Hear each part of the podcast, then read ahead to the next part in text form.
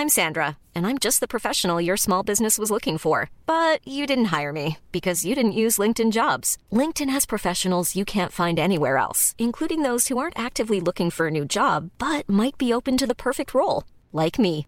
In a given month, over 70% of LinkedIn users don't visit other leading job sites. So if you're not looking on LinkedIn, you'll miss out on great candidates like Sandra. Start hiring professionals like a professional. Post your free job on linkedin.com/people today. Werbung in der Man Cave. Heute mit was ganz Speziellem für Comic-Fans, denn es gibt eine neue App in Deutschland.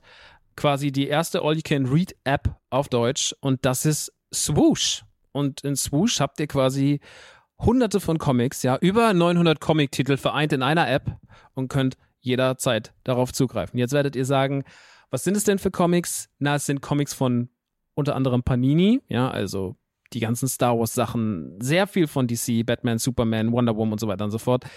Game of Thrones, The Witcher, Cyberpunk, Avatar und noch ganz viel andere kleine und große Franchises. Und, und das finde ich halt besonders knusprig, es sind Sachen von Egmont drin. Denn Egmont, das mach, die machen diese ganzen lustigen Taschenbücher, das Mickey Mouse Magazin, Lucky Luke, also ganz viele Sachen aus der Kindheit, die wir auf jeden Fall kennen und damals geliebt haben, gibt's quasi jetzt alle zusammen. Ihr müsst euch nicht mehr diese, ne, ihr kennt das noch von lustigen Taschenbüchern früher, dieses, ich will die ganze Rückenwand haben und dann hat man da tausende von lustigen Taschenbüchern gehabt, damit man irgendwie dieses Rückenmotiv aneinander stellen konnte.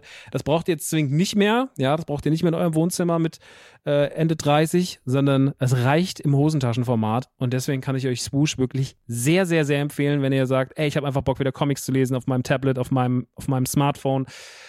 Ladet euch die App runter und macht es einfach. Es ist wirklich, äh, spielt einfach. Ich habe es selber auf dem Handy und ich finde es wirklich, wirklich super, weil ich so selten Comics in die Hand nehme, aber das finde ich einfach richtig, richtig nice. Wenn ihr jetzt sagt, ich bin interessiert, dann schaut auf jeden Fall bald rein, denn es gibt jetzt gerade noch ein Angebot, das gilt bis Ende September bei denen auf der Seite.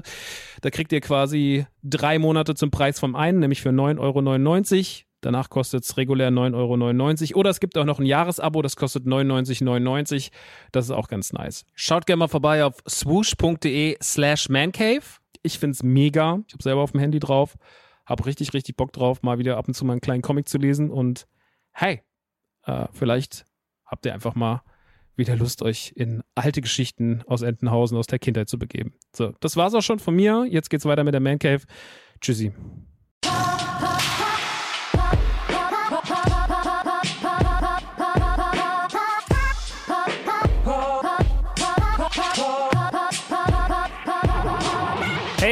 Guck mal, hier ist er, der Maxi. Was geht, Leute? Heute reden wir über das neue Call of Duty Vanguard. Wir reden über Guardians of the Galaxy, über Eternals und über, ja, Ghostbusters Afterlife. Rein da, oder?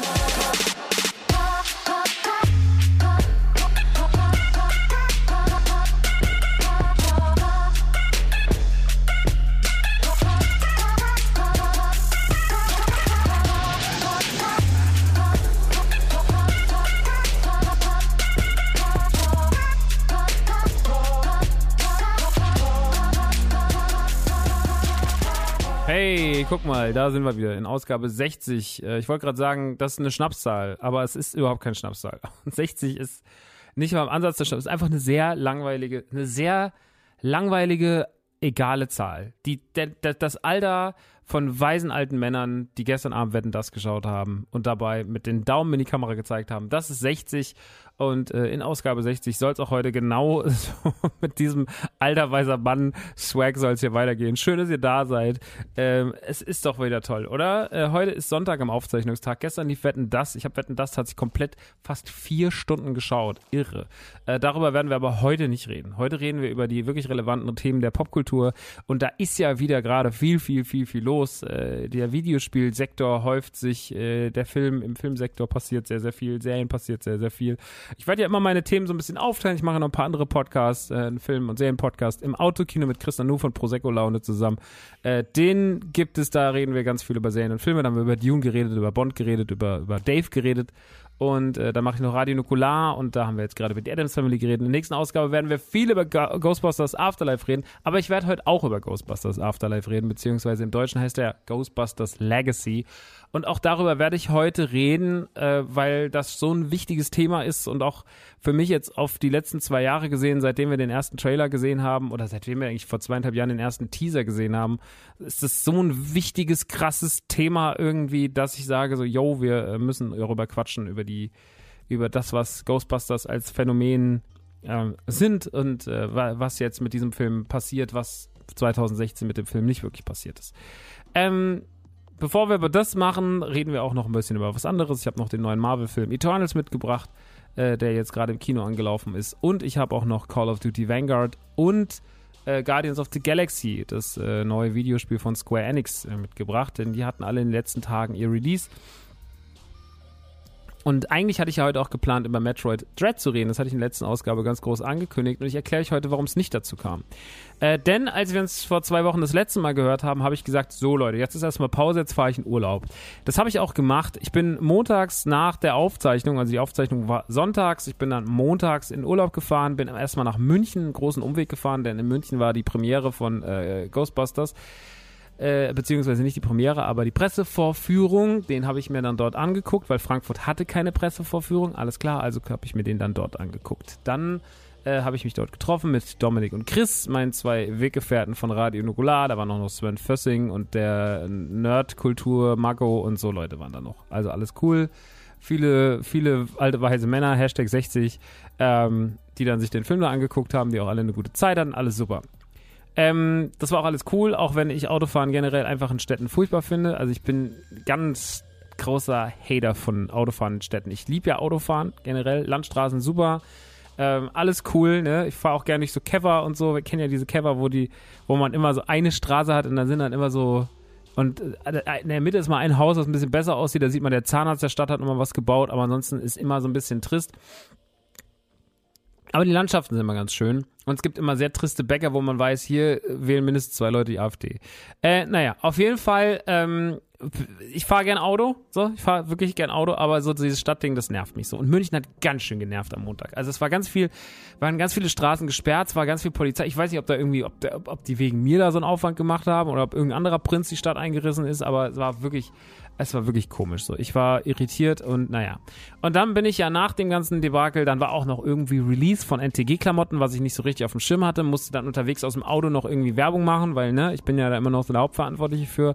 Auch cool, hab da, da meine Promo abgefeuert, hab das alles irgendwie erledigt, in meine Story gepackt, Instagram, bliblablub.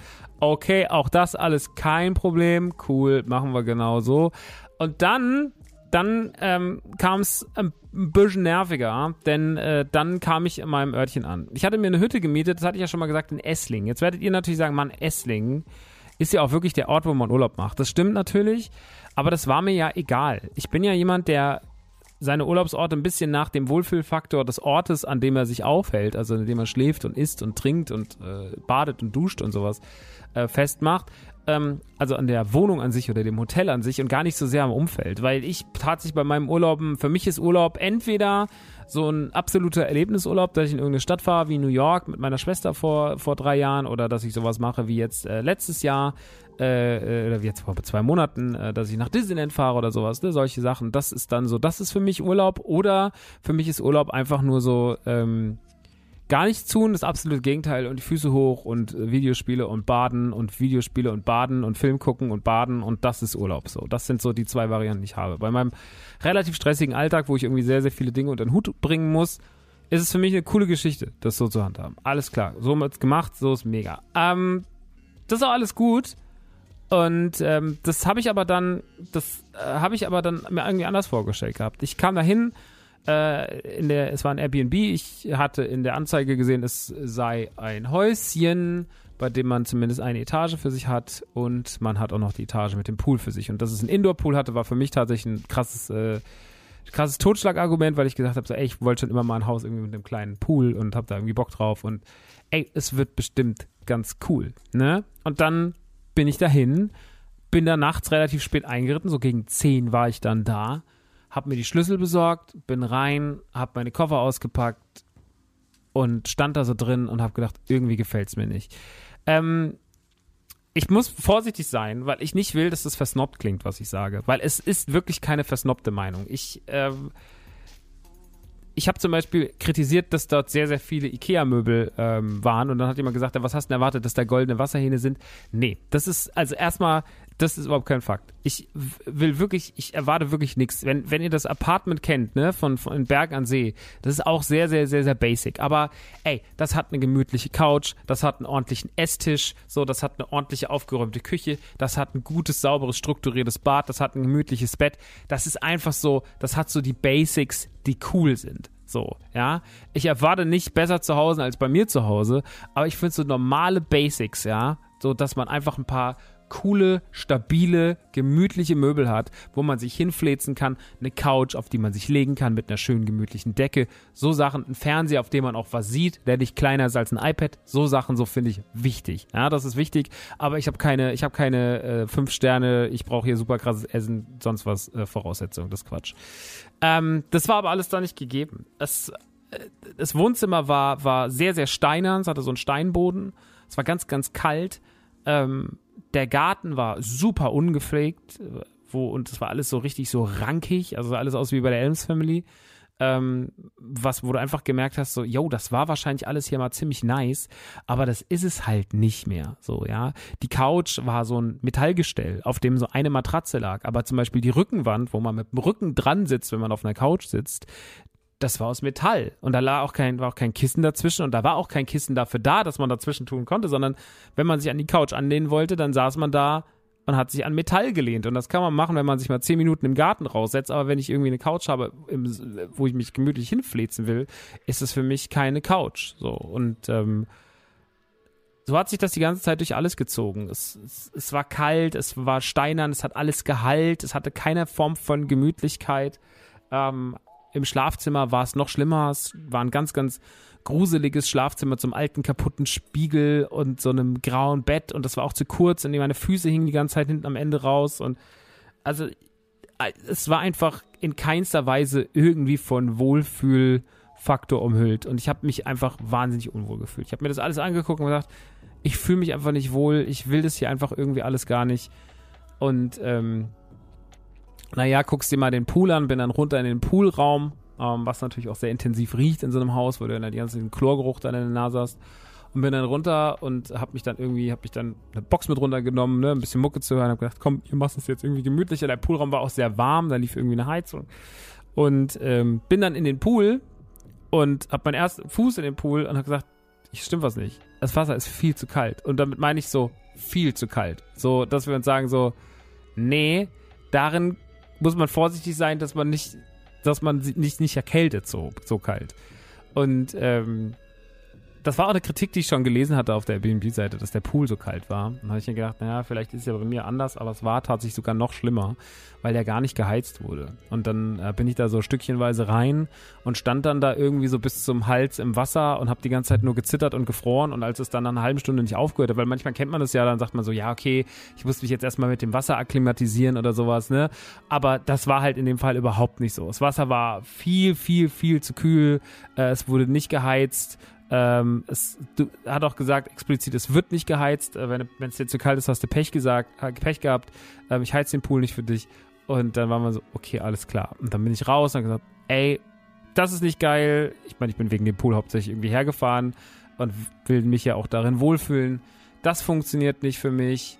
Äh, das da oben funktioniert alles für mich nicht. Hier ist keinerlei Aufenthaltsort, wo ich mich wohlfühle, wo ich irgendwie ankommen kann. Ähm, ich überlege mir das jetzt alles nochmal, bin dann nochmal in die Badewanne, weil das war so der einzige Ort, wo ich irgendwie so gedacht habe, hier kann ich mich so ein bisschen zurückziehen. Bin dann in die Badewanne gegangen oben und habe dann darüber nachgedacht, möchte ich jetzt hier bleiben oder nicht. Ja, die Wanne hat dann noch so ein bisschen, hat so ein bisschen dafür gesorgt, dass es mir so ein bisschen besser ging. Ähm, dann habe ich gesagt, nee, möchte ich nicht bleiben. Ich finde es irgendwie nicht schön. Und ähm, das ist mir auch nicht wert, jetzt eine Woche aus Prinzip, nur weil es bezahlt ist, hier zu bleiben. Dann habe ich äh, nach Sagenhaften, ich habe dann noch nachts nicht pennen können, weil es mir irgendwie schlecht ging, äh, weil mir das alles den Kopf zerbrochen hat, weil man ja auch nicht so gerne Geld zum Fenster rausschmeißt. Ähm, vor allem, wenn man nur einmal irgendwie Urlaub hat. Und man fragt sich ja dann auch, was mache ich jetzt mit meinem Urlaub? Jetzt ist irgendwie, ja, jetzt ist natürlich schon wieder Montag auf Dienstagnacht so, du hast noch bis Sonntag Urlaub, am Montag musst du quasi wieder fit sein. Und dann habe ich meine Sachen gepackt und bin nach Hause gefahren. Habe gesagt, egal was ich mache, ich werde auf jeden Fall zu Hause, selbst wenn ich keinem Bescheid sage, dass ich zu Hause bin und einfach nur zu Hause auf der Couch rumlümmel, Xbox spiele oder äh, Switch spiele oder was auch immer äh, oder irgendwie ein bisschen shoppen fahre oder sonst irgendwas, werde ich mich wahrscheinlich viel, viel, viel, viel wohler fühlen als jetzt hier. Und dann habe ich meine Sachen gepackt und bin gegangen. Und ähm, Ende vom Lied war, dass ich dann den, den Hausbesitzer angeschrieben habe und habe gesagt, ey, pass auf, so und so sieht's aus. Ich fühle mich da nicht wohl. Ist nicht so, wie ich mir das vorgestellt habe. Ich möchte nicht bleiben. Können wir da noch was machen? Und er hat sich nie wieder gemeldet. Was ich auch krass finde. Also nicht mal zu sagen so, ey, sorry oder nee, da können wir nichts machen. Also sondern einfach zu sagen, scheißegal, fuck you. Du hast bezahlt, verpiss dich, finde ich hart. Aber na gut, so ist es jetzt wieder was gelernt. Das nächste Mal fährt man entweder wieder dahin, wo man irgendwie sich wohlfühlt oder wo man schon mal war, oder man lässt sich wirklich irgendwie von Leuten beraten und die sagen einem so, ey, du musst da und da hinfahren und ähm, das, da ist es richtig toll oder sowas. Ja, sie haben irgendwie so Gemütlichkeitsfleck. Vielleicht habt ihr auch mal einen Tipp, so wo du sagst, ey, da kannst du toll abschalten. Ich habe einen Ort für dich. Bin ich empfänglich für. Ich gucke guck mir das sehr, sehr gerne an äh, weil ich immer auf der Suche bin nach Spots, wo ich mich, mich ein bisschen mal aus der Alm rausnehmen kann. Ah, der war es leider nicht. Ich kann es euch leider nicht empfehlen. Ähm, schade, dass dann auch der Besitzer so unhöflich war, beziehungsweise dann auch so patzig reagiert hat. Ich habe meine Review noch nicht geschrieben, Airbnb. Mal gucken, ob ich das noch mache. Das werde ich mir noch überlegen. Ähm, aber auf jeden Fall, schade, schade Schokolade. Ich habe die Woche da ein bisschen anders genutzt. Ich äh, bin dann nach Hause gekommen, da erschien dann gerade das Guardians-Spiel, darüber werden wir heute auch reden. Dann habe ich das sehr, sehr viel gezockt. Ähm, ich hab, äh, war im Kino, ja, ich war in Bond, ich war in Dune, das wollte ich noch beides nachzuholen, das hatte ich mich beides auch noch nicht gesehen, das war auch mal ganz schön, dann einfach allein ins Kino gehockt. Am Freitag habe ich mir irgendwie einfach dieses Double Feature mit den zwei Filmen reingeballert. Ich war in Eternals in der Pressevorführung. Ich hatte Ghostbusters montags gesehen. Also es war eine Kinowoche. Ich bin ein bisschen shoppen gefahren, ein bisschen Funko-Hunting, was ja tatsächlich immer so ein bisschen schwierig ist, weil wo geht man Funkos hunten? In Müller und im GameStop. And that's it aber naja, ich bin ein bisschen rumgefahren, habe versucht, mir ein bisschen eine gute Zeit zu machen und es war ganz hübsch und es war ganz schick. Jo, ähm, und so kann man auch dann ein wenig ähm, die Tage so, konnte man die Tage dann trotzdem ein bisschen genießen. Also mein Urlaub war nicht komplett sinnlos. Leider, leider, leider ist dann am Sonntag das nächste Unglück passiert, nachdem ich dann die Woche einigermaßen gut überstanden hatte.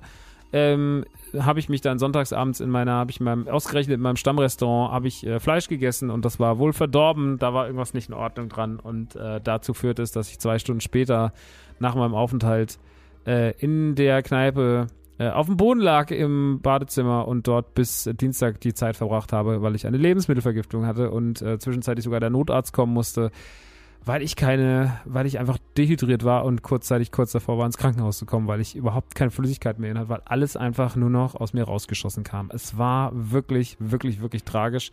Und ähm, das wünscht man keinem. Und ja, das war meine Story. Also ähm, mein Urlaub, Urlaub sieht anders aus, aber ähm, jo, so ist es und ähm, es wird dann auch bestimmt wieder besser. Äh, ich hoffe dann auf mehr Entspannung vielleicht im Januar oder Februar oder wann auch immer. Irgendwann werde ich mir schon nochmal Urlaub nehmen können. Ähm, das soll es jetzt erstmal gewesen sein zu der ganzen Thematik. Äh, ich hoffe, euch geht's besser. Ich hoffe, ihr habt eine bessere Zeit gehabt. Ja, hier war es ein bisschen unfunny. Es war nicht so funny, äh, aber äh, manchmal passiert es auch. Ja? Und äh, dann ist eh momentan, wahrscheinlich kriegt ihr es auch mit oder erlebt es auch gerade selber. Also ich finde so gerade eh diese Zeit zwischen Oktober und November, die hat immer so was dieses Klamme und es ist regnerisch und es wird kälter und alle sind irgendwie verschnupft und jetzt haben wir eh noch dieses Corona-Thema, was irgendwie über uns schwebt und wo jetzt die Zahlen wieder ansteigen. Entschuldigung, muss gerade, wo ich an Dehydrit gedacht habe, mal wieder was trinken. Ähm, und alles ist so ein bisschen, ist so ein bisschen komische Stimmung gerade, ne? Und äh, das, das sorgt auch bei mir für so ein bisschen Unwohlsein. Auch im Store sogar ist gerade so ein bisschen so, ne, die Leute sind so ein bisschen so warten auf den Black Friday und warten so das auf Weihnachten und auf die nächsten Produkte und dann ist im Store auch nicht so viel los. Dann sind alle da so ein bisschen so mütlich und so. Und das ist, gehört dazu. Das ist der November. Das ist die, gerade die anfängliche Novemberzeit, so diese komische Übergangszeit zwischen Herbst und Weihnachten. So, da passiert, da gibt's so zwei, drei Wochen, die sind für alle irgendwie einfach unangenehm, das frühere Dunkelwerden und so weiter und so fort. Da geht's einem nicht so doll. Ne? So ist es bei mir momentan auch. Mir geht's einfach nicht so richtig doll. Ich komme nicht so richtig aus dem Pushen. Ich wach morgens auf. Dann habe ich immer noch der Magen. Ist bis heute immer noch ein Problem. Es ist jetzt fast eine Woche her. Oder jetzt, jetzt um die Zeit fängt es ungefähr gerade an. Jetzt ist hier gerade noch 5 nach 10. So um die Zeit hat so langsam angefangen, dass mein Magen rummottert. Und das, das hat alles dazu geführt, dass es mir jetzt, ja, dass es mir auf lange Sicht nicht so richtig doll geht und ähm, so ist es jetzt. Aber es wird auch wieder besser. Ich freue mich auch so ein bisschen auf Weihnachten und aufs Weihnachtsgeschäft. Und äh, ja, ich mache immer noch nebenbei viel Zeug. Ich mache jetzt eine Kampagne für Bauhaus. Ich mache noch was für, äh, mache natürlich noch weiter meinen Job für Ubisoft.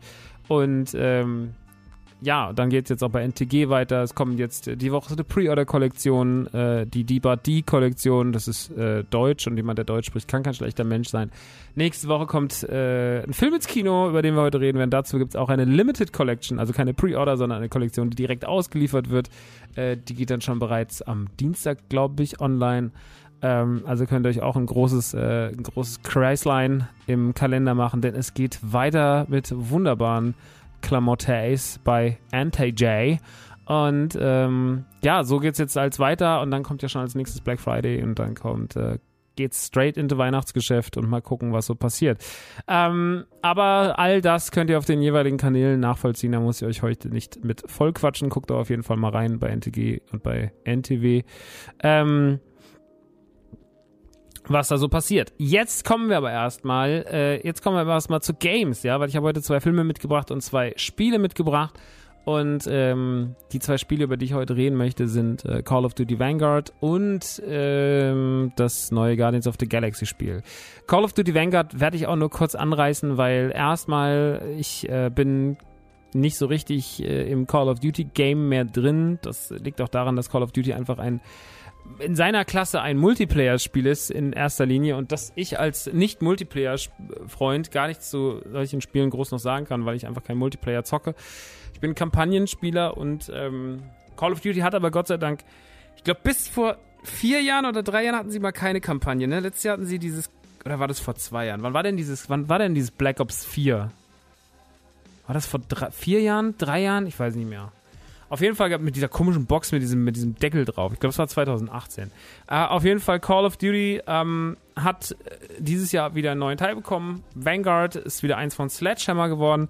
Und ähm, ich habe die Kampagne jetzt, ich habe sie angespielt, ich bin noch nicht durch, aber ich habe äh, schon ein Stückchen gezockt. Und äh, was soll man sagen über Call of Duty Kampagnen überhaupt? Ich habe mich vorhin, vorhin so gezockt und habe gedacht, was soll ich eigentlich noch über das Spiel sagen? Also wir können darüber reden, welcher Zeit es spielt. Es spielt 1945. Wir äh, kämpfen als Alliierten gegen die Deutschen ähm, und äh, versuchen geheimen Dokumenten auf die Schliche zu kommen. Und äh, man wird, wird, wieder in die typischen vielen Kriegsgebiete geschickt, die man schon sehr, sehr oft in äh, Zweiter Weltkriegs-Videospielen gesehen hat. Ähm, es sieht äh, super atemberaubend aus, wie es wahrscheinlich noch nie ausgesehen hat. Also ähm, es hat eine extrem gute Optik, meiner Meinung nach. Äh, es explodiert alles, es ist wahnsinnig laut, es ist böse, es ist gewalttätig.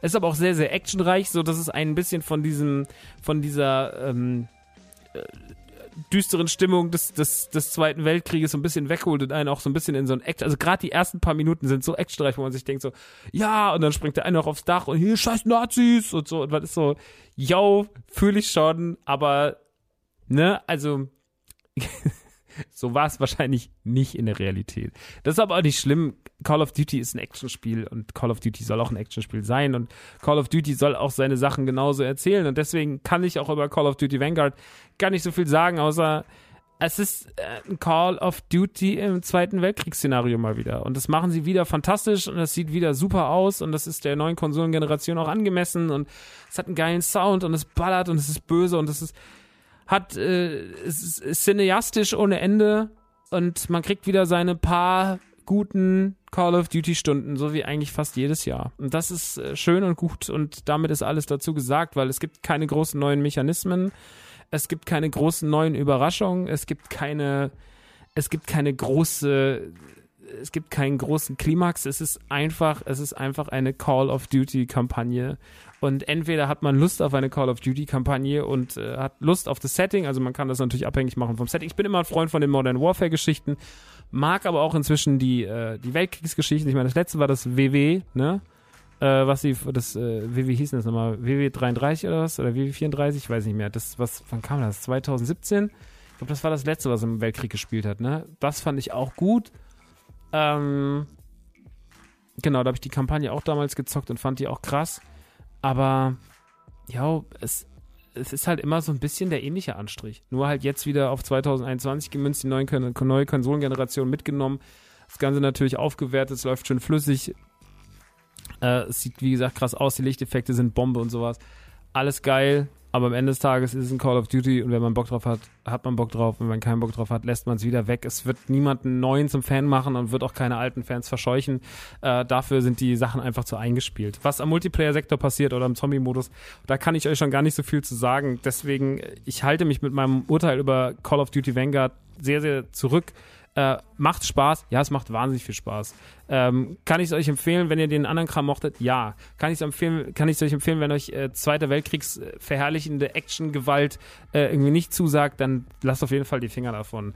Also ihr findet dort keine große Geschichtskritik. Das ist, äh, die ist manchmal so ein bisschen drin versteckt oder die ist manchmal auch so ein bisschen mit dem Hammer einmal auf den Kopf geschlagen, aber am Ende des Tages ist es ein Call of Duty und ähm, es hat, hat den gleichen Zweck wie immer. Es ist die große Popcorn-Unterhaltung und ähm, das ist das, was ich Call of Duty persönlich immer hoch ankreide. Ne? Also ich äh, bin da äh, aber im Positiven. Ich finde das gut, dass Call of Duty so sein Ding gefunden hat und dass die immer sehr unterhaltsame, gute Kampagnen machen. Die Kampagnen haben mich fast nie nicht unterhalten. Ich glaube, es gab einmal eine bei Black Ops 3, die fand ich schrecklich, aber ansonsten fand ich das immer irgendwie gut und ähm, Call of Duty ist keine Überraschung. Vanguard ist ein sehr sauberes, sehr gutes Spiel und ähm, wen der Multiplayer und der Zombie-Modus interessiert, der hört bei einschlägigen Podcasts rein, die solche Themen besser behandeln. Von meiner Seite aus kann ich nur sagen, die Kampagne zu Vanguard macht extrem viel Spaß und ähm, sieht auch noch sehr, sehr schön aus.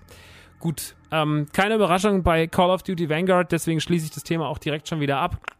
Aber wir reden direkt über eine Überraschung, die ich nicht habe kommen sehen. Und zwar ist es Guardians of the Galaxy. Denn wir erinnern uns, letztes Jahr erschien ja äh, das Avengers-Spiel von Square Enix und das war ja so ein bisschen, naja, sage ich mal. Ja, Microtransactions und äh, technische Mängel und auch mittelmäßiges Kampfsystem haben das Spiel für viele, viele Leute eher so mittelmäßig gut gemacht. Und als Guardians of the Galaxy angekündigt wurde, war ich so, na, da bin ich mal gespannt, ob man aus den Fehlern gelernt hat. Zu wünschen wäre es, weil Guardians of the Galaxy ist eine viel zu schöne und viel zu wertvolle Marke, als dass man sie verhunzt. Und ich habe dann so ein bisschen die ersten Kritiken mitbekommen und alle waren so, yo, das ist richtig gut geworden. Und dann war ich neugierig und dann kam es raus und dann kam ich gerade aus meinem komischen Urlaub wieder und dann habe ich gesagt, okay, pass auf, wisst ihr was? Ich kaufe mir das jetzt, ich baller mir das jetzt mal rein und ich will nämlich wissen, warum das gut sein soll. Also ich, ich meine, ich bin ja dankbar dafür, wenn sie eine meiner Lieblings-Marvel-Marken und ich meine, es ist ja auch einfach, die Guardians zu mögen, weil es sind die Guardians of the Galaxy, wenn sie eine meiner Lieblings-Marvel-Marken äh, nicht verhunzt haben, dann bin ich ihnen ja sehr, sehr dankbar dafür und dann schaue ich mir das auch an und ähm, das habe ich gemacht. Ich habe mir das Spiel dann direkt runtergeladen, hab's gezockt und war schon nach ein, zwei Stunden so baff von dem Ding. Weil ich mir gedacht habe, wow, was ist denn hier passiert? Also Guardians of the Galaxy erzählt das, was wir eigentlich aus den Filmen kennen. Sie arbeiten natürlich nicht mit der Filmlizenz, genauso wie bei Avengers. Aha, weil natürlich äh, die Gesichter von Chris Pratt oder auch von Robert Downey Jr. im Falle von Avengers oder äh, allen anderen Schauspielern, äh, Scarlett Johansson oder weiß der Kuckuck was, dass die natürlich alle auch ein bisschen mehr Geld kosten und sie dürfen natürlich auch nicht im MCU eine Rolle spielen, weil das sonst ja wieder die Story verändert. Also lässt man alles, äh, was dort passiert, äh, sehr nah beim Original, aber es erzählt es trotzdem so, wie halt Avengers erzählt werden dürfen. Die dürfen ja 10.000 verschiedene Varianten erzählt werden dürfen und das Multiversum gibt ja sogar noch mehr frei. Ähm, also erzählt man einfach die äh, Marvel-Geschichte so, wie man Lust hat. Und so ist es auch bei Guardians of the Galaxy genauso. Ähm, wir lernen nochmal, wir sehen die Geschichte von Star-Lord, vom gerade mal 60, 16-jährig gewordenen Star-Lord, der im Keller bei seiner Mom wohnt und ähm, der ein sehr, sehr freundschaftliches, aber äh, auch freches, nett freches Verhältnis zu seiner Mom hat. Und äh, wir kriegen immer wieder den Schnitt auf den Starlord im Hier und Jetzt, der an der Seite der Guardians of the Galaxy kämpft, nämlich Drax, äh, Rocket Raccoon, ähm, Groot und natürlich Gamora. Und ähm, wir werden sehr, sehr schnell in so eine große Kampfsequenz geworfen, ähm, in der wir auf so einem ganz knallig bunten Planeten ähm, Gegner platt machen. Wir konkurrieren auch in so einer Art Arcade-Battle mit Rocket und ähm, sehr, sehr schnell macht sich in dem Spiel was bemerkbar, nämlich dass das, was Guardians of the Galaxy auszeichnet, also wenn wir Guardians of the Galaxy als Film darauf runterbrechen, warum Guardians of the Galaxy so ein Erfolg wurde und warum auch Guardians of the Galaxy so einen extrem Spaß machen, das ist ja natürlich äh, die Konstellation der Truppe. Wir haben sehr, sehr fünf unterschiedliche Charaktere. Wir haben von einem dummen Baum, der nur seinen Namen sagen kann, über über einen ähm, cholerischen Waschbär, über einen, über einen Krieger, der keinerlei Ironie und Emotionen lesen kann, ähm, die abgefuckte Gamora und den äh, zu coolen, aber eigentlich auch irgendwie uncoolen Erdling Starlord haben wir eine sehr, sehr bunt gemischte Truppe, die sich irgendwie wunderbar ergänzt und die so eine ganz tolle Chemie miteinander haben, weil sie dafür sorgen, dass sich ihre Sprüche und ihr, der Witz, der durch diese verschiedenen Charaktere entsteht, der macht einen ganz ein, eigenartigen und einzigartigen Charme aus. Ähm, und den hat man in Guardians of the Galaxy hat man in den Film perfekt zuschreiben können und äh, das schafft man auch tatsächlich in dem Videospiel. Also diesen Vibe, dieses eigensinnige einzufangen, dieses dumme, dieses, also es wirkt teilweise wirklich wie aus der aus der Feder von James Gunn, ähm, der ja auch für die Guardians of the Galaxy Filme verantwortlich war, ist. Ähm, hier wirkt es ähnlich tatsächlich. Vom Schreiberischen her, ähm, es ist ein ganz, ganz tolles Level an Humor, es ist ganz, ganz toll inszeniert. Ähm, die Dynamik zwischen den ganzen Figuren während des Kampfes ist großartig, wenn man irgendwo langläuft, einer läuft unten lang, hey, warum läufst du da unten lang und sowas. Also die Figuren interaktiv, interaktivieren, es gibt überhaupt kein Wort.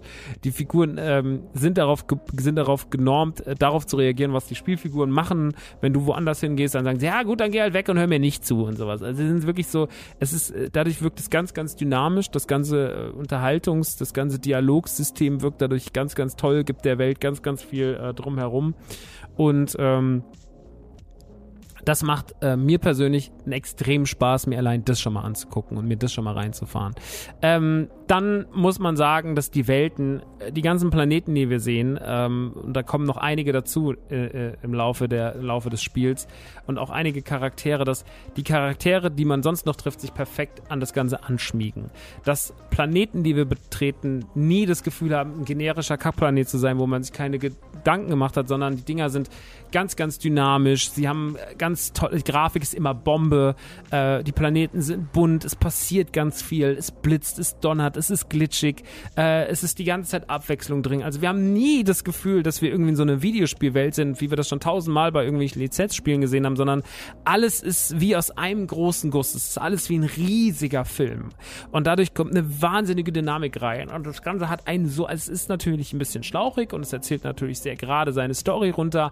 Es äh, hangelt sich durch verschiedene Kapitel und es will natürlich eine Geschichte erzählen. Es will natürlich, dass die Guardians ihre typischen Guardians-Abenteuer und äh, Leute, die ihnen hinterherjagen und äh, Schätze, die sie irgendwo abgeben und äh, wo sie sich dann unbeliebt machen und noch mehr Leute hinter ihnen her sind und Kopfgeld aus, also diese typischen Guardians of the Galaxy-Probleme, all die wirken wie aus einem riesigen Guss und man hat die ganze Zeit das Gefühl, man spielt einen wahnsinnig guten Film. Und ähm, das klingt jetzt vielleicht wie so ein, äh, wie so ein bisschen so, oh, nur ein Film. Nee, nee, nee, dafür ist das Kampfsystem System dann trotzdem auch so ausgeklügelt. Man äh, kann sich kombinieren, man kann sich auch die ganze Zeit, man hat noch Perks, die man draufhauen kann. Man kann also auch sein, seine, seine Skills die ganze Zeit erweitern. Ähm, man kann neue Kostüme finden, man kann auch ihnen dann Kostüme anziehen, dass sie eher aussehen wie im Film, dass sie bestimmte Comic-Anleihen drin haben. Also es sind ganz, ganz viele, ganz viele Easter Eggs noch da drin versteckt. Es gibt auch Easter Eggs auf verschiedene Comics, auf verschiedene Filmgeschichten.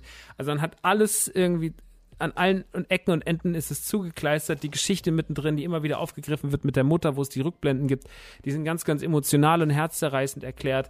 Ähm, der ganze Weg, also man spielt ja hauptsächlich Star-Lord. Star-Lord ist die Figur, die wir spielen, die wir auch äh, First Person sehen als Kind und so weiter und so fort. Also Star-Lord ist unser persönlicher Anlaufpunkt und die Figuren drumherum steuern wir eigentlich nur über gewisse äh, Befehle, dass wir halt sagen können, okay, du, ähm, du machst das und beim Angriff machen wir das so und durch den erweiterten, durch die erweiterten Fähigkeiten wird das natürlich alles immer dynamischer und die Kämpfe werden immer krasser und böser und naja, man haut immer mehr Leuten aufs Maul. Ähm, und das alles darf, sorgt wirklich dafür, dass sich Guardians of the Galaxy so cineastisch anfühlt wie wahrscheinlich fast kein Videospiel der letzten Jahre. Also ähm, natürlich vielleicht die ganz großen Blockbuster wie Call of äh, wie wie, äh, wie wie God of War, ja, oder natürlich wie Last of Us, das ist nochmal eine andere Liga, das ist die, das ist die Upper, Upper, Upper, Upper Class. Aber wenn wir das jetzt gerade vergleichen mit anderen Lizenzspielen oder auch gerade vergleichen mit Avengers, was ja aus dem gleichen Haus ist, nämlich von Square Enix, ähm, sehen wir doch ganz klar den qualitativen Unterschied. Wir sehen ein, ein Spiel, das mit einer, mit einer guten Länge daherkommt, mit einer wahnsinnigen Liebe fürs Detail, mit einer wahnsinnigen Liebe fürs Franchise, mit einer wahnsinnigen Liebe für Marvel. Ähm, das Kampfsystem ist vielleicht einer der wenigen kritischen Punkte, wo man sagen kann, so, ja, okay, das ist nicht immer hundertprozentig sauber, das nervt auch manchmal ein bisschen so. Da kann man ein bisschen dran rumkritisieren. Das sind so Kleinigkeiten. Aber das Ganze drumherum, die wunderschöne Welt, die Grafik, diese unfassbaren Level. Also die Level sind alle, man freut sich eigentlich immer nur aufs nächste Level. Es macht so viel Spaß, durch Milano zu laufen. Da hat es dann schon fast irgendwelche Mass Effect-mäßigen Ansätze, wenn man dann so übers, durchs Schiff läuft und dann sind da verschiedene Figuren. Irgendwann trifft man einfach so ein wahnsinnig blödes Alpaka, was man da die ganze Zeit mit dem, das hängt dann immer auf dem Schiff rum und sowas. Also auch die Milano ist wirklich ein Ort, der es lohnt, sich mal sich den richtig anzuschauen. Es gibt so viele Kleinigkeiten, die man noch finden kann in Leveln, die dann auf dem Raumschiff wieder eine, eine Rolle spielen. Also man hat so viel schöne Kleinigkeiten überall verpackt. Es ist so ein, ein Liebesbrief an die Guardians of the Galaxy. Es ist so ein, ein, ein, ein, ein Muntermacher zu wissen, dass Lizenzspiele im Jahr 2021 auch so aussehen können. Die Grafik ist wirklich phänomenal auf der Xbox Series X. Also es sah so, so, sieht so, so, so gut aus teilweise. Äh, manche Level, man kommt rein, es kann, kommt aus dem Staunen gar nicht raus, wie schön das alles ist. Es bewegt sich alles, sind so viele Gegner da, die Sprüche sind geil, dann kommen wieder irgendwelche Gegner, kommen wieder irgendwelche anderen Dummsprüche. Man hat nie das Gefühl, dass sich irgendwas wiederholt. Diese ewigen Schleifen, die wir aus solchen Spielen kennen, so dass einer irgendwie fünf Sprüche drauf hat und dass die dann immer wieder abgefeuert werden. Das ist alles irgendwie, gehört ja alles der Vergangenheit an. Guardians of the Galaxy wirkt wahnsinnig rund, wahnsinnig schön, wahnsinnig dynamisch und bis auf ein paar Längen in Kämpfen kann ich nichts an diesem Spiel kritisieren. Es ist wirklich, wirklich, wirklich fabelhaft geworden. Ich habe ganz große Liebe für das Guardians of the Galaxy Videospiel. Ich habe es nicht kommen sehen. Es ist für mich ein absoluter Überraschungshit 2021. Als ich die Trailer gesehen habe, als wir es auf der E3 gesehen haben, waren alle ja auch noch so, ich weiß auch, im Chat waren alle so, ja, ist schon ganz okay, ne, kann man schon mal gucken und so. Und jetzt, wo es da ist, muss man wirklich sagen, boah, was eine absolute Granate das geworden ist. Also wirklich, ich verneige mich vor diesem wunderbaren, wunderschönen Spiel. Wenn ihr ein paar Groschen übrig habt oder wenn es mal, wenn ihr jetzt Bock drauf habt, auf jeden Fall holen. Wenn ihr sagt, ihr wollt noch warten, dann holt es euch auf jeden Fall im Sale. Ihr werdet es auf keinen Fall bereuen. Es ist wirklich eine, ein absoluter Bringer. Ich habe nichts als Liebe dafür und deswegen von mir riesengroße Empfehlung. Eine riesengroße Empfehlung. Guardians of the Galaxy für den PC, für die Playstation und für die Xbox. Wirklich. Checkt's aus. Es ist fantastisch geworden. So, Leute. Und bevor wir jetzt gleich zu Eternals kommen und zu Ghostbusters Afterlife, machen wir mal eine ganz kurze Werbung.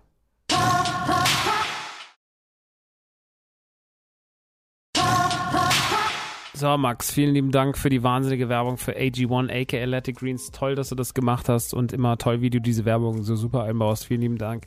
Ähm, nun kommen wir weiter im Text. Äh, wir reden jetzt über Eternals, den neuesten Film von Marvel. Äh, ein über zweieinhalb Stunden haltiges Epos, inszeniert von Chloe Zhao oder Chloe Zhao, ich weiß nicht, wie man es ausspricht, auf jeden Fall die Dame, die auch Nomadslands ins Kino gebracht hat, beziehungsweise inszeniert hat und ähm, damit einen Oscar bekommen hat. Äh, sie hat jetzt ihren ersten eigenen großen äh, Marvel-Blockbuster machen dürfen und ist dabei in ähm, die Jack Kirby, in die Inszenierung von Jack Kirby's Eternals äh, hat sich gewagt. Ähm, ein, ein riesengroßer Film, ähm, der eigentlich was riesengroßes lostreten soll und ähm, ja, der gerade, glaube ich, umstritten ist. Also man kann wirklich sagen, seit langer Zeit ist ein, ist ein Marvel-Film mal wieder so richtig umstritten. Ähm, das liegt gar nicht daran, dass da drin Sachen passieren, die jetzt vielleicht besonders ähm, provokant sind, auch wenn er ein, zwei Sachen macht, die äh, tatsächlich im Marvel-Film noch nicht zu sehen waren. Äh, womit ich aber überhaupt keine Probleme habe, beziehungsweise was ich dem Film sogar hoch anrechne, was ich zu, aber gleich sage. Ähm, der aber ein paar andere Sachen macht, die wahnsinnig nerven. Und ähm, ja, wir werden ein bisschen darüber quatschen, warum bei Eternals nicht alles so super, super, super, super gut ist, wie wir uns das vielleicht äh, gewünscht haben, was mir persönlich nicht so gefallen hat. Und ähm, ja. Also, Eternals muss man erstmal dazu sagen, so was schickt es voraus. Eternals ist jetzt nicht die, ist jetzt nicht das, was mich bei Marvel irgendwie großartig abgeholt hat. Ich kannte das so ein bisschen aber ähm, fand es immer so ein bisschen auch egal, beziehungsweise wenn man als Comicleser kein Comicleser ist, dann ist es einem ja eh schon so ein bisschen egal und ähm, man nimmt, schnappt das immer alles irgendwie auf und ich bin immer so, wie bei allen Marvel-Franchises, die ich nicht kenne, so war es ja auch bei Ant-Man, also den kannte ich ja auch so gut wie gar nicht, oder halt bei Guardians of the Galaxy oder bei anderen Sachen, die die letzten Jahre so ins Kino gekommen sind. Ich fand es immer eigentlich fast schöner, wenn ich es gar nicht so kannte, weil ich mir dachte so, ey, ihr habt das die letzten Jahre so schön inszeniert, es macht so Spaß, euch dabei zuzusehen. Und so war ich auch bei Eternals, wo ich so, ey, ähm, die Trailer sehen alle so ein bisschen trockener aus als das, was ich von Marvel gewohnt bin. Ähm, aber es, ja, es könnte ja trotzdem irgendwie am Ende des Tages auch eine Menge Spaß machen. Und ähm, im Vorfeld hat sehr, sehr viel darauf hingedeutet, dass es ein Riesending wird. Also allein das äh, Line-Up, ich meine, wenn wir jetzt immer schon nur von der, von der Regisseurin ausgehen, mit, mit Chloe Zhao, aber auch dann so Leute wie ähm, Angelina Jolie, Kit Harrington, Richard Madden, Salma Hayek, äh, Kumail Ninjani, Brian Tyree Henry, ähm, Barry Cogan, ähm, Bill Skarsgård, äh, auch noch am Start. Also äh, Harry Styles Harry Styles in der Aftercredit-Scene. Ähm, also äh, viele Leute, wo man sagt so, ach guck mal, das ist aber eine krasse Liste an, an, an SchauspielerInnen, die da, die, da am, die da am Start ist und äh, krasses Ding geworden. Und ähm, das kann ja eigentlich nur krass sein, oder? Kann doch eigentlich nur krass sein, denkt man sich. Und ähm, ja, also worum, worum geht's bei Eternals? Die Eternals wurden vor 7000 Jahren auf die Erde geschickt, weil die Deviants äh, das ist so eine Monsterrasse, ähm, auf die Erde kommt und ähm, regelmäßig hier Menschen attackiert. Und die sagen so, ihr habt die Aufgabe als Eternals, die Menschen äh, davor zu retten, dass diese Deviants sie angreifen. Ansonsten dürft ihr aber nicht eingreifen. Also alles, was die Menschen so machen, alles, was die Menschen so tun, das, ähm, das, das, da, da lasst ihr mal die Finger von. So, weil das, da habt ihr nichts mit zu tun. Ihr, äh, ihr sollt hier nur, ihr sollt hier nur aufpassen, dass denen nichts passiert. Und ähm, es gibt noch die Ivians, das sind solche riesigen Götter, die im Weltall leben und quasi das Universum erschaffen und äh, von denen kommt dieser Befehl und denen dienen sie quasi. Und jetzt sind schon seit, sie sind halt irgendwie 5000 vor Christus auf die Welt gekommen und haben dort irgendwie aufgepasst. Und jetzt sind seit über 2000 Jahren keine Deviants mehr erschienen. Und die Truppe, die alle auch äh, nicht altern und die alle auch irgendwie genauso aussehen wie damals und wo sich auch ein Pärchen gebildet hat ähm, aus Icarus und, und Cersei, ähm, die äh, haben sich dann auch getrennt, nachdem sie 5000 Jahre zusammen waren oder so. Und äh, naja, man hat da irgendwie, man, man, man, man hat sich verloren. Die Eternals brauchen sich quasi nicht mehr in der Formation. Und jetzt auf einmal gab es einen riesigen Schlag äh, auf der Erde und ähm, die ersten Divians tauchen wieder auf und sie müssen wieder eingreifen. Und es scheint so, dass die Welt in sieben Tagen äh, zugrunde gehen wird. Ähm, wenn sie nicht, wenn sie nicht machen. Und zu allem unnütz wird auch noch ihre eigentliche Anführerin, Ayak, gespielt von Selma Hayek, wird auch noch tot aufgefunden in dem Haus. Man geht davon aus, dass es ein Deviant war. Und jetzt muss man, jetzt muss man äh, versuchen, die Welt zu retten und äh, schauen, was da eigentlich genau passiert und dann sozusagen wieder die Mannschaft form, formieren. Und Eternals macht eigentlich zwei Stunden lang nichts, als diese Mannschaft zu formieren. Also wir, wir lernen die Charaktere eigentlich erst dort richtig kennen. Wir sehen sie am Anfang, wir kriegen auch immer mal Rückblenden, was über die Jahre passiert ist. Aber eigentlich sehen wir vor allem immer so, was, wie die Mannschaft sich so verteilt hat. Dass Athena, also Angelina Jolie, sich mit, mit ihrem Mann irgendwie abgesetzt hat. Dass Kingo inzwischen irgendwie ein Bollywood-Star ist. Dass äh, Cersei sich eigentlich neu verliebt hat in, in, äh, in Dane, äh, ein Mann in London, äh, der gespielt wird von Kit Harrington, dass Icarus sonst irgendwo war und ähm, Fastos sich mit seinem Lebensgefährten und seinem adoptierten Sohn irgendwie auf dem Haus abgesetzt hat. Das sehen wir alles und äh, die haben alle ihre Eigenschaften ähm, und haben verschiedene Eigenschaften und die Eigenschaften sind auch spannend und ähm, ja, jetzt sind diese Figuren einfach irgendwie verteilt in der, in der, in der Welt und müssen sich quasi wieder formieren und ähm, um dann am Ende das Böse zu besiegen. Es gibt zwischendrin noch einen wichtigen Plot-Twist, und äh, über den werde ich jetzt aber nicht reden.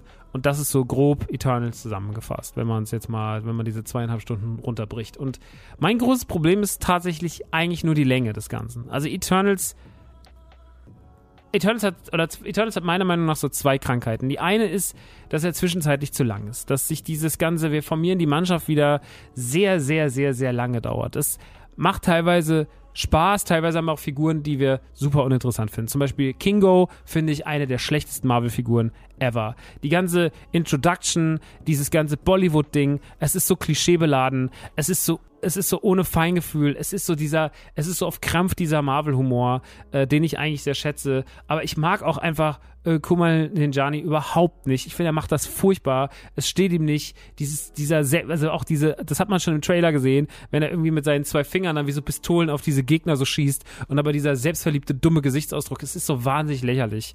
Und diese Rolle steht ihm von vorne bis hinten überhaupt nicht. Auf der anderen Seite haben wir Figuren wie Fastos, äh, Brian, gespielt von Brian Tyree Henry, Paperboy, Paperboy, It's All About the Paperboy aus Atlanta, äh, den ich liebe und ein großartiger Schauspieler ist. Äh, der hat ja auch bei Godzilla vs. Kong mitgespielt. Und auch wenn ich ihn da relativ egal fand, ich finde ihn hier super als Festos. Ich finde ihn als Festos richtig gut. Ich mag seine Verletzlichkeit. Ich mag, dass er, dass er, äh, dass sie mit ihm eine homosexuelle, einen homosexuellen Superhelden äh, in den Film bringen, ähm, der absolut absolut natürlich daherkommt, der nicht mit, ne, ich rede ja immer von diesem, von, wenn das so brechstangenmäßig ist, aber das haben wir hier nicht. Wir haben hier eine ganz tolle, natürliche Einbindung des Themas und ich finde, so muss es sein. Denn nur wenn wir nicht die ganze Zeit drauf zeigen, sagen, guck mal, guck mal, der ist schwul, ja, also wenn, wenn, wenn das die Macher machen, sondern, sondern wenn sie sagen so, ey, das ist, der ist so, das Teil dieser Welt und dann ist es ja auch am natürlichsten und dann hat es auch meiner Meinung nach am meisten sein Ziel äh, getroffen. Weil wenn ich immer nur sage so, äh, seht mal, wir haben jetzt auch, wir haben das für die Quote, wir, wir, haben das auch gemacht, dann ist es immer so ein bisschen so, yo, so dann, aber so passiert es in so einer schönen, also nicht neben, ich will jetzt nicht sagen in einem Nebensatz, aber es passiert auf so einem natürlichen Wege, dass man sagt, wunderschön eingebunden, sehr, sehr gut gemacht, super Figur, super mit, mit umgegangen, ganz, ganz großartig. Also habe ich Liebe für und finde ich wirklich äh, sehr, sehr, sehr, sehr schön. Ähm, das haben sie alles cool gemacht. Ähm, die Rolle mit Angelina Jolie, das gefällt mir auch ganz gut. Cersei, gespielt von Gemma Chan, die macht es okay, die ist vielleicht ein bisschen überplakativ. Richard Madden, den wir aus Game of Thrones kennen, der Icarus spielt, macht es großartig. Ähm, das macht Spaß. Leah McHugh, die Sprite spielt, auch ihr schaut man gerne zu. Also wir haben so viele äh, interessante Figuren und eigentlich ist das alles gar nicht, ist es alles gar nicht ähm, steht es alles gar nicht in Frage, dass das schlecht ist, weil wir äh, wirklich viele tolle Ansätze in Eternals haben, aber dann sind da die Längen. Und dann sind da Längen, wo wir, wo wir ewig lang zusehen, wie Leute von A nach B fahren, wir kriegen noch eine kurze Rückblende, ja, dann soll wieder eine Emotion vermittelt werden, aber manchmal schafft es der Film und manchmal schafft es halt nicht. Und das ist mein großes Problem, dass er manche Dinge dass er gewisse Triggerpoints drücken will und manchmal macht er das gut und manchmal macht er das nicht so gut. Ähm, mich persönlich erreicht er mit ein paar Sachen und ein paar Sachen erreicht er mich auch überhaupt nicht. Und diese Sachen äh, äh, sorgen für Längen, weil sie dann denken, okay, ja, okay, ich hab's verstanden. Und das sorgt auch für Ruhe. Der Film hat mittendrin eine große Ruhe. Der hat am Anfang seine Action, der hat am Ende natürlich seine große, große Action, aber der hat mittendrin auch ganz, ganz viel Ruhe. Und eigentlich habe ich nichts gegen diese Ruhe, ja. Und ich habe auch nichts gegen diesen Plot-Twist, weil dieser Plot-Twist ist wichtig. Aber ähm, ja, er hat mittendrin einfach Momente, wo er mich ein bisschen langweilt. Und er hat auch so ein paar Sachen, zum Beispiel diese Madness von Thena oder auch den Bösewicht, ja, äh, der Crow heißt äh, und Bill Skarsgård ver vertont den. Ähm, das, ich finde nicht, dass diese Figuren so gut auf den Punkt kommen. Also, oder das, mit denen passiert nicht genug. Die, die sind zwar Teil der Story, aber das ist auch irgendwann einfach egal der große Bösewicht des Films ist am Ende des Tages nicht dieser Crow, sondern äh, ich sage jetzt extra Crow, und nicht Crow, weil sonst denkt ihr, es wäre ein Panda. Aber ähm, ne, ich, ich möchte ich, ich möchte irgendwie so, ich, ich kann damit nicht so richtig umgehen, wie sie das alles inszenieren und es ist manches zu egal. Es wird dann zu lange aufgebauscht, aber es ist am Ende des Tages auch alles nicht so hundertprozentig wichtig für den Film. Ja, wir haben ja oft so Sachen, die werden aufgebaut und dann sind sie auch wichtig für den Film, aber hier sind die Sachen nicht so richtig wichtig für den Film. Sie sind irgendwann einfach so, sie werden einfach irgendwann so mit so einem Handwisch so, okay, sie sind jetzt erledigt. So, und das finde ich immer ein bisschen schade. Ähm, deswegen ist die Bedrohung von dem, von dem Deviant, von Crow, nicht so richtig groß. Also, wenn wir am Ende des Tages, sie ist zwar groß, aber sie ist am Ende des Tages gar nicht so relevant für den Film, sondern relevant ist was anderes für den Film und für den Ausgang der Geschichte und für den großen Endkampf. Und auch diese Madness von Athena ist nicht so wichtig. Und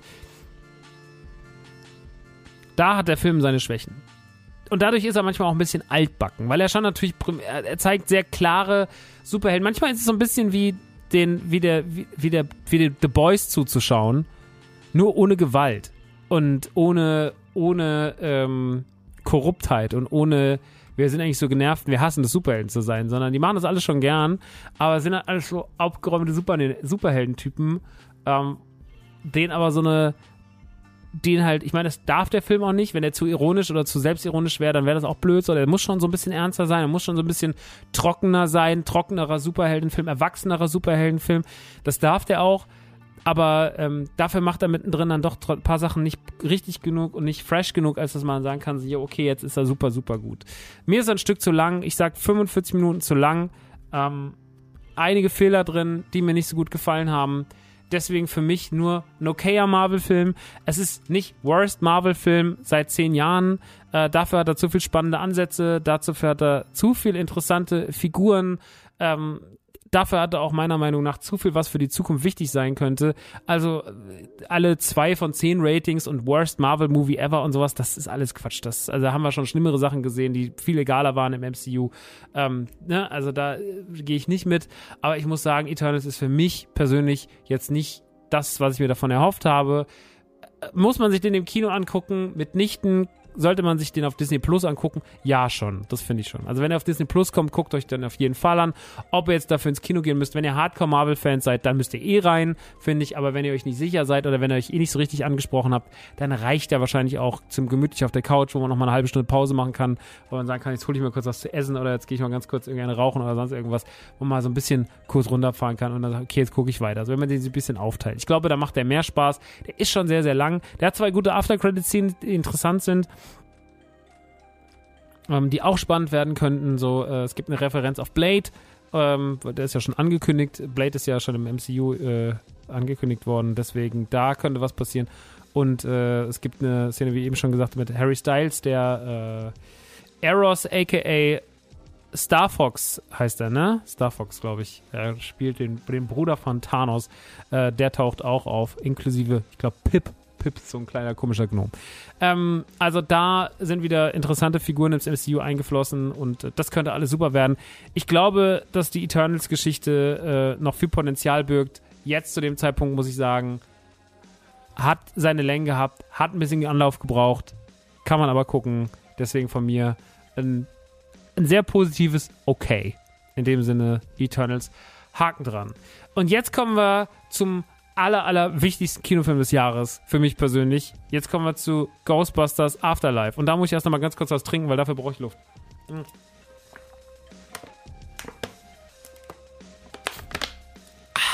So. Muss ich mir kurz hinsetzen. Ähm. Ich werde diese Review spoilerfrei machen. Wir werden noch sehr, sehr ausführlich dabei Radio Nukular drüber reden. Ich werde euch dann verweisen, gerade wenn ihr euch in Spoiler-Teil und sowas interessieren wollt, äh, dann äh, hört doch da rein. Ja, das ist wahrscheinlich das aller, allerbeste. Trotzdem möchte ich heute schon mal einen, einen Peak auf meine Meinung zu diesem Film geben. Die große, große, große, ausführliche Meinung ähm, erkläre ich dann in der nächsten Ausgabe, äh, beziehungsweise in der Ausgabe von Radio Nukular. Ähm, Ghostbusters Afterlife, im deutschen Ghostbusters Legacy, kommt am 18. November diesen Jahres ins Kino, sollte eigentlich schon vor über einem Jahr erscheinen, hat aber aufgrund von Corona natürlich äh, die ganze Zeit Verschiebungen gehabt. Äh, den ersten Trailer haben wir 2019 gesehen und der wurde auch hier besprochen tatsächlich in der Man Cave. Und seitdem ist die Aufregung groß, denn ähm, ich bin ein riesen, riesen, riesen, riesen, riesen, riesen, riesen, riesengroßer Ghostbusters-Fan. Für mich ist es eines der wichtigsten, tollsten, schönsten Franchises, die es auf diesem gesamten Planeten gibt. Ähm, ich habe nichts als Liebe für die Ghostbusters und ähm, auch wenn ich 2016 ein als Jahr sehe, was ich dulden musste, äh, so bin ich den Ghostbusters-Franchise doch nie irgendwie ähm, böse gewesen. Ähm, meine Meinung zu 2016 war damals, gibt vielleicht noch ein, zwei Menschen, die sich sogar daran erinnern. Ich habe nämlich damals ein Video gemacht, wo ich aus dem Kino kam und war so ein bisschen erleichtert, äh, in Anführungsstrichen, mit meinem Kumpel Jules damals, mit dem ich auch Rumblepack gemacht habe, der auch vor kurzem zu Gast war. Und ähm, wir haben damals so da gesessen und waren irgendwie so, waren so, ja, der war schon ganz cool, eigentlich so. Ähm, für die Meinung habe ich damals viel auf den Sack bekommen, ähm, was ich im ersten Moment nicht eingesehen habe. Ähm, beziehungsweise ist auch scheißegal, was Leute von meiner Meinung denken oder wie wichtig sie ist. Aber ähm, ich war da ein bisschen irgendwann so ein bisschen auf meine eigene Meinung sauer, weil ich mir gedacht habe, wie hast du dich denn eigentlich im ersten Moment blenden lassen? Also was war denn da los? Und ich habe das dann für mich so ein bisschen analysiert und habe damals nach 2016, okay, die Situation war folgende. Also man ist ja wirklich vom Worst-Case-Szenario ausgegangen. Und ich habe den so geguckt Und ähm, es gab so ein paar Sachen, die mir Spaß gemacht haben an dem Film. Es gab so ein paar Kleinigkeiten, die mir bei Ghostbusters 2016 gut gefallen haben. Weil ich glaube, wenn man Ghostbusters nicht Ghostbusters genannt hätte, sondern irgendwas ähnliches und hätte da so einen netten ähm, Mädels jagen Geisterfilm draus gemacht, dann wäre das so ein, so ein, so ein normaler, okayer Melissa McCarthy Score-Film gewesen, keine Ahnung, mit ne, also dieser typische Mädelscast, den wir auch aus Brautalarm und sowas kennen.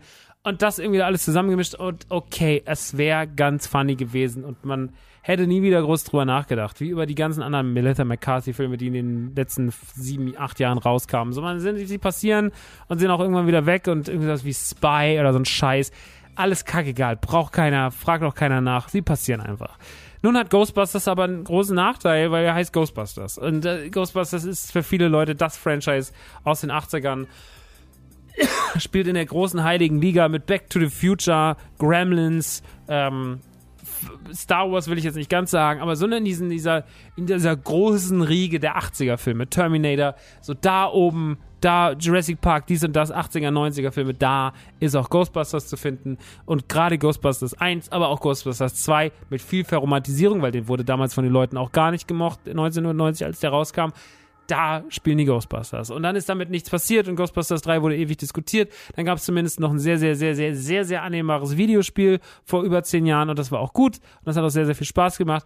Aber ähm, naja, mehr ist nicht passiert und irgendwann hieß es, es kommt ein Ghostbusters-Film und er ist mit Frauen und er ist mit Melissa McCarthy und damals haben alle die Hände den Kopf zusammengeschlagen. Ich habe damals mich auch aufgeregt und gesagt, was soll denn die Scheiße? Und dann hat mir auch jemand gesagt, so, was regst du jetzt darüber auf als Frauen? Und ich gesagt, nee, aber macht ihr auch Sex in the City nicht mit Männern auf einmal? Also, ne, keine Ahnung, diese Gender Gender-Switch-Geräusche, ich verstehe das nicht. Ähm, es hat auch nichts damit zu tun, dass ich sage, Frauen dürfen das nicht oder irgendwas, aber irgendwie so, ich verstehe einfach nicht, warum man, warum man alles grundlegend ändern muss. Ähm, große Rede, langer Sinn, das ist eine Meinung von vor sechs, sieben Jahren. Dann kam der Film vor fünf Jahren raus. Ähm, ich habe ihn gesehen, ich habe die Trailer gesehen. Ich war darauf vorbereitet, dass es nicht gut wird. Ich kam raus und hatte keine große negative Emotion sondern ich fand das alles irgendwie okay. Wie gesagt, hätte man den als normalen Ghost Geistfilm irgendwie inszeniert.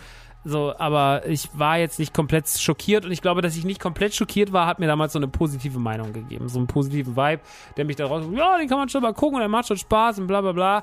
Und das hat vielen Leuten Hoffnung gemacht und dann sind ins Kino gegangen, haben halt was anderes erwartet und gesagt, Max, das ist eigentlich ein Arsch auf so, äh, das, das, das ist, das kannst du so nicht einfach sagen. Und das tatsächlich, normalerweise würde ich sagen, scheiß auf eure Meinung, und, ne, aber ich äh, verstehe diese Kritik durchaus, warum man damals gesagt hat, weil ich bin so ein bisschen, also für die Leute, die auch Ghostbusters mögen, meiner Community, bin ich da schon so ein Wegweiser. Ne? Also die, für die sagen schon so, es ist schon so, der Maxi findet das schon besonders gut. Und wenn der da was sagt, dann glauben wir dem auch natürlich, weil wir dem die letzten Jahre in vielen Franchises und sowas vertraut haben und geglaubt haben und auch uns von der Positivität über gewisse Themen haben hinreißen lassen. Und dann geht das bei Ghostbusters natürlich, also da muss das bei Ghostbusters, muss es ja besonders präzise sein und dann bist du gerade bei so einem stümperhaften Film bist du so ungenau. Und diese Kritik habe ich verstanden. Dementsprechend ist auch mein, natürlich bei Ghostbusters 2021 mein, mein Anspruch an meine Kritik auch nochmal ein anderer als vor fünf Jahren, weil ich sage, okay, ich habe in fünf Jahren noch viel dazugelernt, wie man, wie man Filme guckt, wie man Filme analysiert.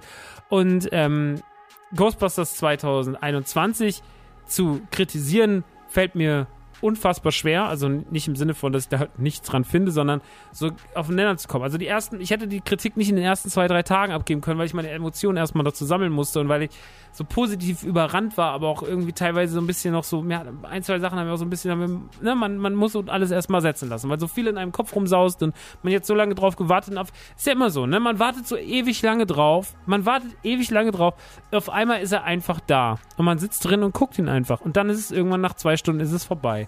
Und das muss man manchmal erstmal kapieren, dass das jetzt einfach passiert ist. Naja, und dann äh, habe ich diesen Film gesehen. Und als ich da drin saß, habe ich gemerkt, so meine Ansprüche oder meine Aufregung war so gar nicht da. Ich war richtig so, ja, es wird schon. Und wenn es nicht wird, ist es auch okay. Weil ich ja dieser Meinung bin, und das sage ich, und das predige ich in, in nerviger Wiederholung, es ist scheißegal, ob ein Film in einem Franchise versagt oder nicht. So, dieses, ihr habt mir wieder meine Kindheit kaputt gemacht. Das ist kein Argument. Das zählt nicht. So. Es gibt Dinge, die sind gut und wenn jemand was hinterher schießt, was im gleichen Namen passiert und nicht so gut ist, ist das alte nicht schlechter. So. Wenn man natürlich Fan ist, sowas wie Bill Cosby, ja, und Bill Cosby, man sagt, ich habe früher die Bill Cosby Show geliebt, und heute kann man die Bill Cosby Show sehr schwer lieben, wenn man weiß, was der Mann gemacht hat. Ja, oder gewisse Musiker, wenn man weiß, was diese fabriziert haben in ihrem Leben oder sowas. Ne? Wenn man weiß, okay, alles klar, ich äh, kann der Person nicht mehr so gut zuschauen, nicht mehr so gut zusehen oder sowas, dann ist es schwierig. Aber ein Franchise, naja, gut, da hast du immer noch am Ende des Tages, also selbst Saw, wo sieben Teile, acht Teile scheiße sind und ein Teil eigentlich nur gut ist, selbst diesen einen Teil kann man immer noch sehr, sehr gut gucken. Ja, meine Meinung. Äh, und so ist es bei Ghostbusters auch. 2016 hat ja nichts beschmutzt damals. Äh, es waren halt einfach die anderen beiden Filme waren immer noch da, die Serie war immer noch da, das Videospiel war immer noch da. Und dann hat es gleich viel Spaß gemacht. Und das 2016er Ding hat man halt einfach in eine Schublade gelegt und gesagt, yo, da brauche ich es nicht mehr. Und ähm, 2021 macht es nicht ganz so leicht, weil 2016 hat ja zumindest dieses Ding gehabt, so wir sind abgekapselt, wenn es gut läuft, läuft es gut und wenn es scheiße läuft, dann sind wir weg. So und äh, zweiteres ist passiert, es war nicht so gut weg. 2016 ist die Frauen-Franchise ist die Schublade war einmal auf, ist wieder zu und das war's. 2021 knüpft aber wo an. Also 2021 nimmt sich die Geschichte der Ghostbusters von New York und erzählt diese weiter. Das wissen wir aus den Trailern, das ist das, was wir mitbekommen haben. Und wir wissen, dass wir auch mit direkten Nachfahren eines bestimmten Ghostbusters, nämlich Ian Spengler, zu tun haben und dass seine Familie, seine Tochter und seine Enkel quasi auf sein Erbgut fahren, auf seinen, auf seinen Landsitz, den er hatte in Somerville, in einem kleinen Dorf, äh, weil er dort anscheinend, weil er gerade gestorben ist, äh, man sagt eines natürlichen Todes, er hatte einen Herzinfarkt und ähm, sie erben nun dieses Haus, auf dem es erstmal nicht viel gibt, außer auf den ersten Blick viel Schrott. Und äh, da die Mutter aber auch pleite ist und sie nicht wissen, wie sie Rechnungen in ihrer Heimat bezahlen sollen, sagen sie, na dann bleiben wir doch erstmal hier. Und ähm, so verbringt die Familie den Sommer in Somerville, einem kleinen verschlafenen Städtchen irgendwo am Rande Amerikas. Ähm, und die Kinder haben da so ihre unterschiedlichen äh, Aufgabenbereiche. Der Sohn, gespielt von Finn Wolfhard, ähm, Trevor, der äh, fängt einen Job an in so einem in so einem Diner-Restaurant, ähm, was so, wo man so mit, Roll, mit Rollschuhen so das Essen zum Auto bringt. Äh, die Tochter geht auf die Schule, ähm, geht so ein bisschen dem, dem Hof nach und merkt, dass da irgendwas nicht ganz koscher ist und dass ihr Großvater wohl mehr Geheimnisse hatte, als sie gedacht hat und ähm, die Mutter versucht einfach irgendwie dort Fuß zu fassen. Und alle machen so ein bisschen ihr Ding und irgendwas brodelt über dieser Stadt. Es gibt Erdbeben, obwohl da eigentlich gar keine Erdbeben sein dürften, weil dort gar keine Linien langlaufen, die das erlauben. Also diese, diese Erdadern, die ja solche Erdbeben, heißen die Erdadern? Keine Ahnung. Ähm, einfach mal wieder irgendwas gesagt. Geometrie, Leute, oder? Erdkunde, herzlich willkommen. Da sind so Erdadern, da kommt so Erdbeben raus. Wut, super. Ähm, die Leute haben dort, äh, ne, also dort laufen Erdbeben lang äh, obwohl dort keine Erdbeben sein könnten und äh, dürften. Und äh, es gibt eine mysteriöse Mine. Und ähm, ja, mal so langsam kommt man dem Geheimnis auf die Schliche, dass der, dass der verrückte Opa gar nicht so verrückt war, sondern dass der eigentlich ein krasser Typ war. Und ähm, man entdeckt das Auto, man entdeckt dies, man entdeckt das und die Kinder merken, dass was nicht stimmt und kommen immer mehr dem Geheimnis auf die Schliche. Und die ersten, und das ist das, was ich jetzt verrate, weil gerade gegen Ende, die letzte Dreiviertelstunde, wäre jetzt alles zu spoilern und da wäre sehr, sehr viel drin, was ich, deswegen, das erspare ich euch. Ich mache meine Review bis hierhin und kann euch sagen, und das ist das Aller, Allerwichtigste, was ich, meine Kritik zu Ghostbusters Afterlife, die ersten 70 Minuten, das Worldbuilding, wie man es erzählt, die Inszenierung, die Musik, die Details, die Liebe fürs Detail, der Fanservice, der aber nicht einem in die Schnauze haut, sondern der so ganz clean passiert, der ganz klein passiert, der in den versteckten Fugen und Ecken passiert, der all das, was die ersten 70 Minuten in Ghostbusters Afterlife passieren. Und das sage ich wohl durchdacht, seit mit zwei Wochen Überlegungszeit, sind perfekte 70 Kinominuten. Die ersten 70 Minuten, man sagt zwar, man haben auch die Leute im Kino gesagt, ja, ein bisschen länger Ich sage, der hat keine Längen gehabt. Ich glaube, das Worldbuilding dieser ersten 70 Minuten, das haben wir normalerweise in vier bis fünf Folgen Stranger Things. So, das ist das Gleiche. So, wir kriegen erstmal die Charaktere vorgestellt, wir kriegen den Ort vorgestellt. Und Filme haben den großen Nachteil, dass sie nicht die Zeit haben, die Serien haben. Aber Somerville, die Inszenierung, das Haus, die Inszenierung rund um die Spengler-Familie, wie sie so langsam die Sachen entdecken, das Auto, wie das Auto introduced wird, wenn die ersten Geister auftauchen und so weiter und so fort. Das ist alles unfassbar auf den Punkt und das ist nicht nur einer der besten Ghostbusters-Momente der letzten 20 Jahre, sondern es ist auch einer der besten Filmmomente der letzten paar Jahre, weil die ersten 70 Minuten so krass präzise sind, dass man es nicht fassen kann. Und hätte man da weitergemacht, hätte Jason Reitman eine 100-Punkte-Trefferquote gehabt in diesem Film. Die hat er aber nicht. Die hat er nicht, weil er in den letzten 40 Minuten Fehler macht. Und diese Fehler, ich versuche sie so spoilerfrei wie möglich zu, zu wiederzugeben. Eine Sache ist klar. Ich verrate jetzt ganz kurz den Bösewicht des Films. Wenn ihr keinen Trailer gesehen habt, dann haltet euch die Ohren zu, dann macht aus. Aber äh, der, wer der Bösewicht des Films ist, ist ja eigentlich klar. Der Bösewicht des Films ist, Spoiler, Spoiler, Spoiler, Goza. Das haben wir schon in Trailern gesehen, das war schon klar, das hat sich eigentlich ab dem ersten Trailer von vor zwei Jahren schon abgezeichnet, weil, ne, mit dieser Shenron Mine und so weiter und so fort. So, das hätte nicht sein müssen. Wir hätten nicht Goza als Bösewicht dieses Films gebraucht. Weil er dafür sorgt, dass sich Szenen unnötigerweise wiederholen, die wir schon kennen, in besser, im Original. Und das ist schade. Und damit beschneidet sich der Film ein, zweimal selber. Weil hätte er einen ikonischen neuen, Bö du brauchst, es ist nicht so, dass Goza der krasseste Bösewicht war, den wir je hatten. So Vigo war der viel ikonischere Bösewicht. Aber es wäre kein Problem gewesen für die Schreiberlinge, einen Bösewicht zu schreiben, der auf einem ähnlichen Level wie Goza oder Vigo agiert. Das wäre kein Problem gewesen, weil sie so, ich habe eine so krass, ein so krasses Vertrauen in, in das Schreiben von Reitman, dass ich sage, das wäre alles auch, es wäre kein Problem gewesen. Keinster Weise wäre es irgendwo ein Problem gewesen. Aber sie trauen sich nicht so ganz. Und das ist ein bisschen schade, weil es wäre nicht notwendig gewesen. Okay, jetzt ist es so, blöd gelaufen, weiter geht's. Ähm, da macht der Film Minuspunkte.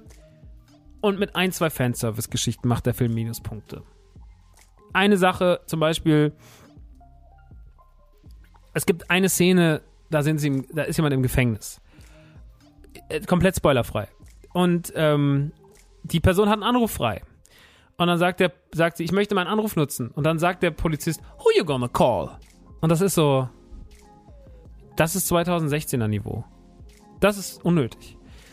Und das sind so diese ganz kleinen Momente, wo Ghostbusters Afterlife der Perfektion entsagt.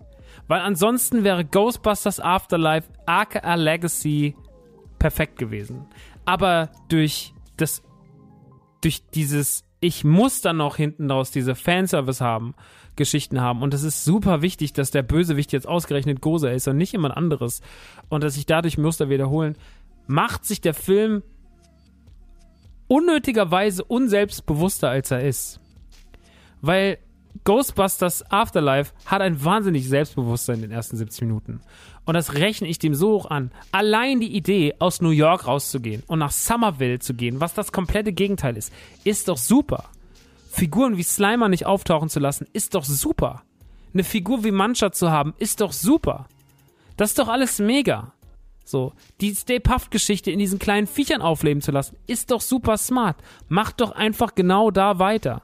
Aber leider, leider, leider, da versagt der Film an mancher Ecke und manchen Ende.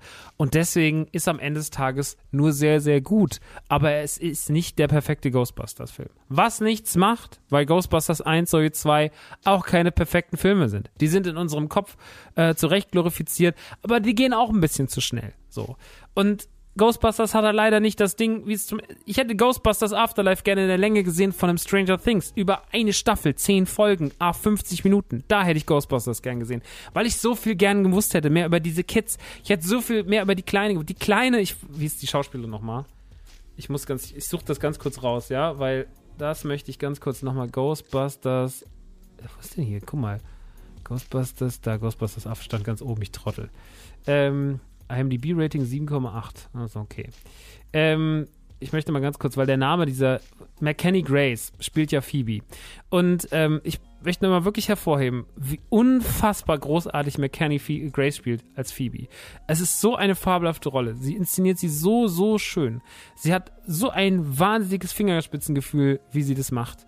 Ich mag so viele kleine neue Features an dem Film. Ich mag so viele Ideen. Ich mag das Auto. Diese ganzen Szenen mit dem Auto sind wirklich herzerwärmend. Das sind fast die besten Szenen. Es ist so großartig. Es ist so ein schöner, runder, guter, großer Film.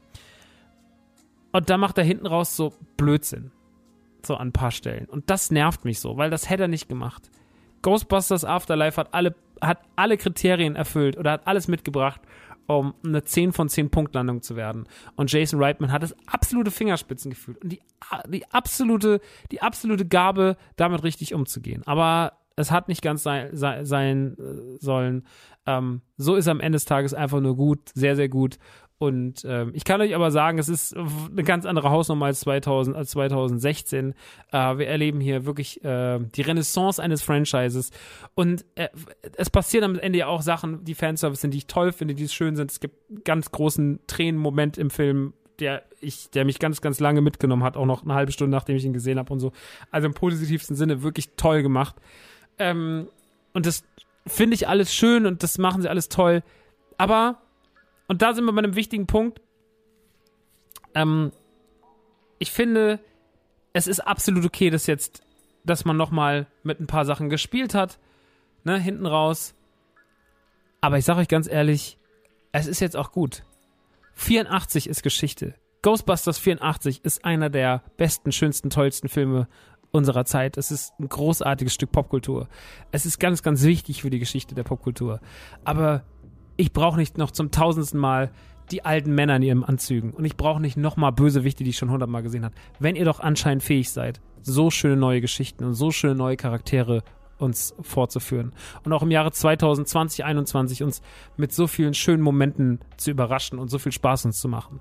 Ohne dabei irgendwie übertrieben, modern und auf die Schnauze zu sein, sondern einfach einen schönen, klassischen Film mit einem klassischen Gefühl uns zu geben. So, mit diesem Gefühl, was Stranger Things auch groß gemacht hat. So, wenn ihr das schafft, ihr müsst gar nicht mehr so unselbstbewusst sein. Ihr könnt, ihr könnt tolle, tolle neue Sachen machen. Es ist absolut, absolut legitim, im Jahre 2021 einfach zu sagen, so wisst ihr was, wir haben es jetzt zu Ende gebracht, hier habt ihr das nochmal gesehen, schön ist es, aber der nächste Schritt ist komplett für sich alleinstehend.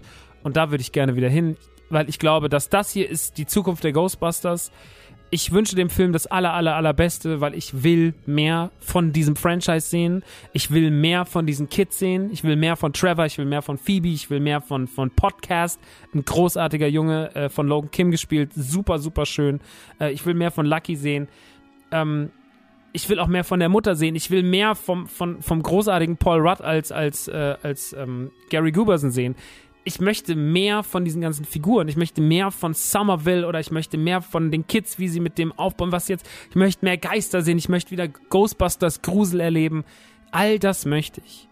Und äh, das haben sie hiermit geschaffen. Sie haben sich hiermit ein, sie haben, sie haben das Zepter übergeben und Ghostbusters Afterlife war eine bildliche Zepterübergabe. Und ähm, dieses Zepter ist übergeben und jetzt lassen wir mal die Vergangenheit ruhen und schauen mal in die Zukunft, weil Jason Reitman sitzt hier offensichtlich mit dem richtigen Händchen am richtigen Hebel und könnte wirklich aus Ghostbusters was ganz Neues, Großes machen. Und das würde ich mir wünschen. Und da soll der Film hingehen. Ähm, er hat mir unfassbar viel Spaß gemacht. Aber wenn ihr den Film seht und wenn ihr wenn ihr meine Kritik im Ohr habt, dann werdet ihr wissen, was ich meine zum Schluss hin.